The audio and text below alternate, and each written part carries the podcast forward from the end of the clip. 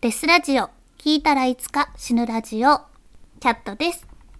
今回ご紹介したいなと思ったのは、日本とアメリカの文化の違いっていうか考え方の違いについて考えたんで、今回はつい先月1月に入ってきたニュースで、これはアメリカがおかしいんちゃうって思った事件があるので紹介したいと思います。カリフォルニアの33歳の女性、ブリン・スペイチャーは2018年当時交際していた男性を108回ナイフで刺して殺害しました。普通にアウトじゃないですか。彼氏を殺したらダメだし、人をナイフで刺すっていうのがもうダメじゃないですか。なのに、この女性はたったの100時間の社会奉仕活動と2年間の保護観察を受けるだけで釈放されるっていうことが決まったんです。一体どういうトリックって思うと思うんですけど、ブリン・スペイチャーはその日マリファナ、大麻を吸ってたんです。で、名前がブリンっていうね、大麻のせいで精神に異常をきたしただけだから、自分の行動をコントロールできなかったと判事は言いました。つまり大麻を吸っていたっていうことで刑が軽くなったんですね。殺された恋人は26歳の若い青年チャド・オメリアで2人は付き合ってたったの数週間でした。もうほぼ他人ですよね。なので突然息子を亡くしてしまったチャドの家族は当然ながら悲しみ苦しみました。一方、ブリンの方は現実から離れてたので、彼を刺し殺してしまったのはしょうがないと言わんばかりの軽すぎる判決に、被害者の遺族はこんなことがまかり通ったら、この州でマリファナを吸うすべての人に殺人のライセンスを与えるようなものではないか、と涙ながらに警告しました。ブリンは聴覚障害者でした。その日、付き合い始めたチャドに勧められて、ボングでマリファナを吸いました。もういらないと一度は断ったものの、もう一度吸えとプレッシャーをかけられ、二度目の吸引をしたところ、そこにないものが見えたり聞こえたりし始め、自分が死体であるように感じたということです。自分の死体を上から見ているような気持ちになり、錯乱して彼を108回ナイフで刺して殺害しました。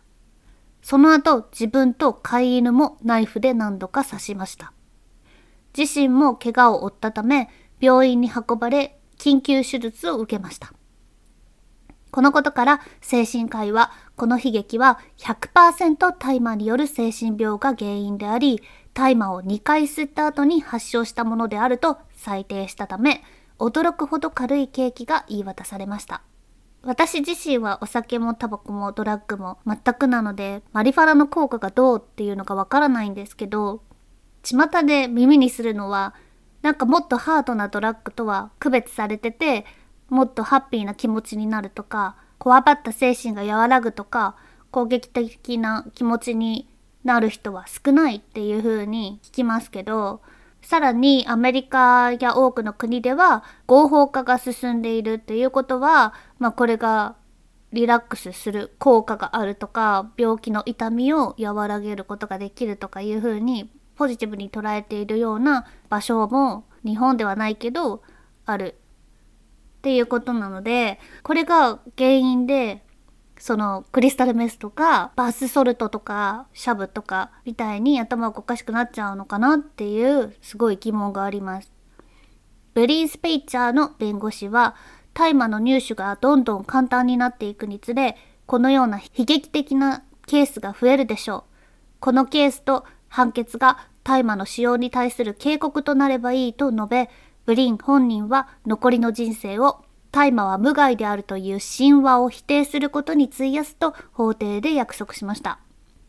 まあ、大麻の消費者はめちゃくちゃいるのに、似たような事件がほとんどないっていうことが気にはかかりますよね。亡くなったチャドの兄、ショーンは法廷で、彼らの母親は悲しみによる耐え難い痛みのために息子のすぐ後に亡くなったと語りました。一方、ブリンの親族は彼女がいかに他人を助けることが好きで、ボランティアをしたり、夜間に手話を学んだりして、いかに真面目で優しく生きてきた人間だったかを語りました。まあ、お互いの遺族はそうですよね。家族からしたらいいとことかいい思い出が残りますよね。ブリンは最終陳述で、過去に戻ってこの悲劇を防ぐことができればと思います。マリファナの危険性をもっと知っていればよかった。知っていたらあの夜私は全く吸わなかったでしょう。ブリンに刺されたハスキー犬アーヤは何度もナイフで刺される傷を負いましたが一命を取り留めました。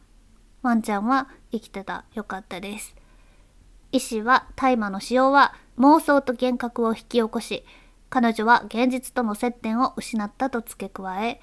みんながたかがマリファナよって言って取るに足りないことのように見せようとすることの危険性を訴えました。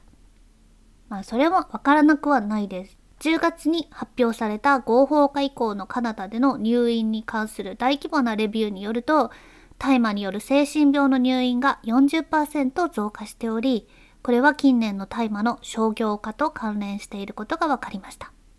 著者らは大麻市場の急速な拡大による害を警告しています。他の研究では定期的に大麻を吸うと精神病発症リスクが5倍になることが示されています。今回の事件は驚きましたけど、大麻の危険性がなきにしもあらずっていうことも分かりました。いかなるドラッグもトラブルのもとなので、近づかないようにするのが一番だなとは思います。でも、それにしても、アメリカで人を殺そうと思ったら、いとも簡単にできるんじゃないかっていう気もしちゃいますよね。だってマリファナの常習犯じゃなかったら、簡単に手に入るマリファナを吸って、錯乱したふりをしたら、初めて吸いました。頭おかしくなりましたって言ったら、人を殺してもいいのってことなんで。すごい判決出たなって思ったんですけど。また、最近よく思うんですけど、アメリカって交通事故で故意に反して誤って人を殺めてしまった時の罪も日本に比べるとすごい軽いみたいで、アメリカの友人の友人が車で自転車に乗ってる人を跳ねて殺してしまったことがあるそうなんですけど、たったの30日くらいで出てきたそうです。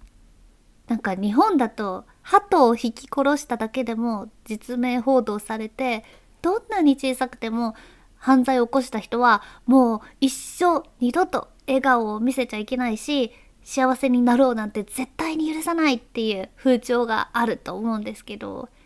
なんかそのその差がすごいなと思って多分これって西洋のキリスト教の許しの精神と日本とかアジアに昔からある恥の文化っていう違いなのかなって最近思います。なんかどっちが正しいとか簡単に言える問題じゃないけど文化の違いって結構深いんだなって思いました。もう一つミニソードがあります。今年1月1日元旦、日本は能登半島地震に見舞われ多くの人が命を落とすっていうとても悲しい地震がありましたけどさらにその同日に羽田空港で JAL の機体が事故で燃え上がるっていう地獄のような元旦になってました。JAL のやつも怖かったですよね。機体が燃えてるニュースが流れた時その時点では乗客が機体に残ってるか避難し終わってるかは今の時点では分かりませんとか言うから、ほんと怖かったです、あの映像が。みんな避難できてた後でよかったですけどね。そっちの大きい方の飛行機は。えー、そんな2024年1月1日は日本でも忘れられない日になりましたけど、アメリカのソルトレイクシティ国際空港でも奇妙と言わざるを得ない事件が発生していました。飛行機エンジン自殺です。バークシティ在住の男性カイラー・エフィンガーさん30歳は元旦にソルトレイクシティ国際空港で100人を乗せて離陸を待っていた航空機のタービンに乗り込み死亡しました。彼は飛行機の翼に取り付けられたエンジンの一部、エンジンファン部に空気を送るエンジンインテークカウリングっていう部分の中で発見されました。なんでそんなとこにいたのっていうことなんですけど、いくつかの監視カメラが彼の様子を捉えている映像があるんですが、カイラーがゲートの施錠されたドアに駆け寄り、開けようとしている様子とかが映ってます。さらに、空港職員と思われる人物と短いやり取りをした後、別のドアにダッシュして、靴で窓を叩き始めます。その後、彼は窓を飛び出して、別のドアを蹴破って非常口を開けて階段を駆け下りていきます。もうとにかく必死に取り憑かれたように、なんとか警備を突破して、この空港っていう建物から出ようとするんですよね。一人で。で、なんとか彼はその空港から外に出て、で、そこからは暗いので、赤外線カメラで撮影されたものがあるんですけど、映像が最後途切れる前に彼が飛行機に向かって走り出す様子が映ってて、その飛行機がゆっくりとタキシングする様子が映ってます。離陸前にゆっくり動き出したっていうとこですね。カイラーはその日、大好きなおじいちゃんが病気で既得だっていう知らせを聞いて、おじいちゃんに会うためにソルトレイクシティからデンバーに向かおうとしてたとこだった。そうです。だけど、セキュリティチェックに引っかかったりして飛行機に乗り遅れたんで、そこで過去最悪の精神病を発症してしまったと思うと語るのは父親のジャドエフィンガーです。なんで彼はまあもともとちょっと精神が不安定で精神病があったりとかしてる。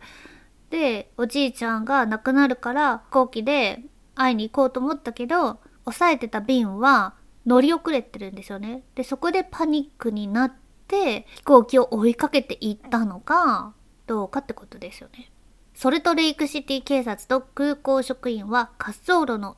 一角に靴や衣類を含む私物が捨てられているのを発見しました。外に飛び出た彼は、その場で着ていた服を脱ぎながら飛行機に向かって走ってったんで、監視カメラにも映ってるんですけど、飛行機にたどり着いた時は全裸だったんです。まあ、おかしいですよね。で赤外線カメラにはタービンが回転している間、彼が飛行機に向かって走っていく姿が映っており、救急隊員はエンジンファン部に空気を送るエンジンインテークカウリングに入り込んでいた男性を引きずり出し、ナロキソンを投与するなど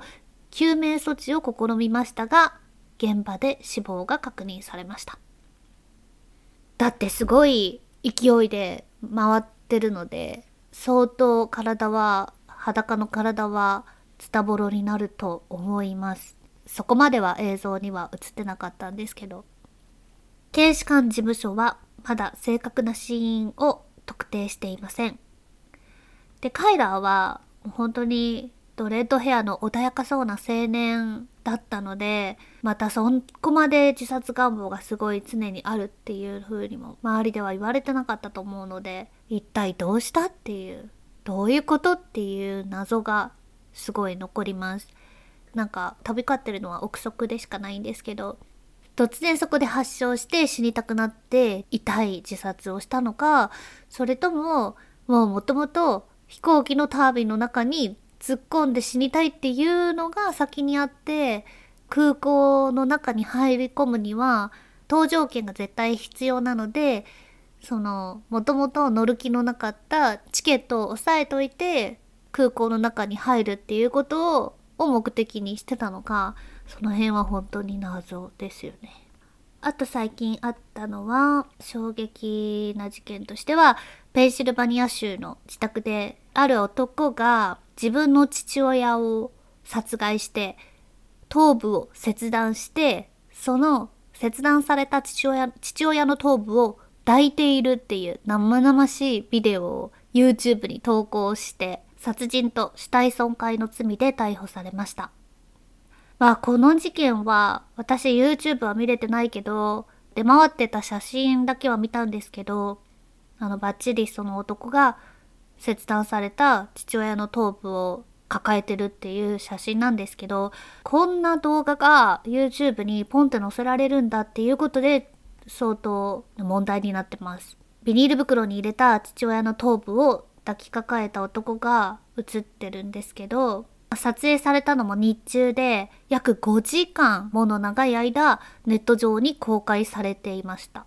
で、再生回数の方は5000回強ぐらいだったそうで、このビデオが公開されている間、彼のチャンネル登録者数は4人から8人に増えたと掲示は言っています。YouTube 側としては、この動画が暴力的でポリシーに違反するとして、この動画を削除しましたし、犯人のチャンネルも停止しました。まあ当然の処置ですよね。あ、ごめんなさい。名前言ってなかった。ジャスティン・モーンです。男の名前はジャスティン・モーンです。なんか YouTube の動画がどうやってチェックされてるのかって、あれはもう人間と AI の組み合わせによって審査されてるみたいなんで、結構肌色が多いエッチなやつとかはすぐに削除されたりとかすると思うんですけど、まあこのような生々しい動画が削除されるまでに5時間もとどまっていたっていうことに対して問われた時 YouTube の広報担当者はその理由には答えられませんでした。昨年7月から9月にかけて YouTube は1050万以上のチャンネルと810万以上の動画を削除したと言います。そんなに削除されてんだ。知らなかった。めちゃくちゃ削除されるんですね。えー、全然知らなかったです。えー、いや、じゃあ、絶対デスラジオとかって YouTube に上げられないよね。なんか、殺人とか殺すとか言ったらもうすでにダメとかなのかな。はい。今回はこんなところで3つのミニソードをご紹介しました。それではまた。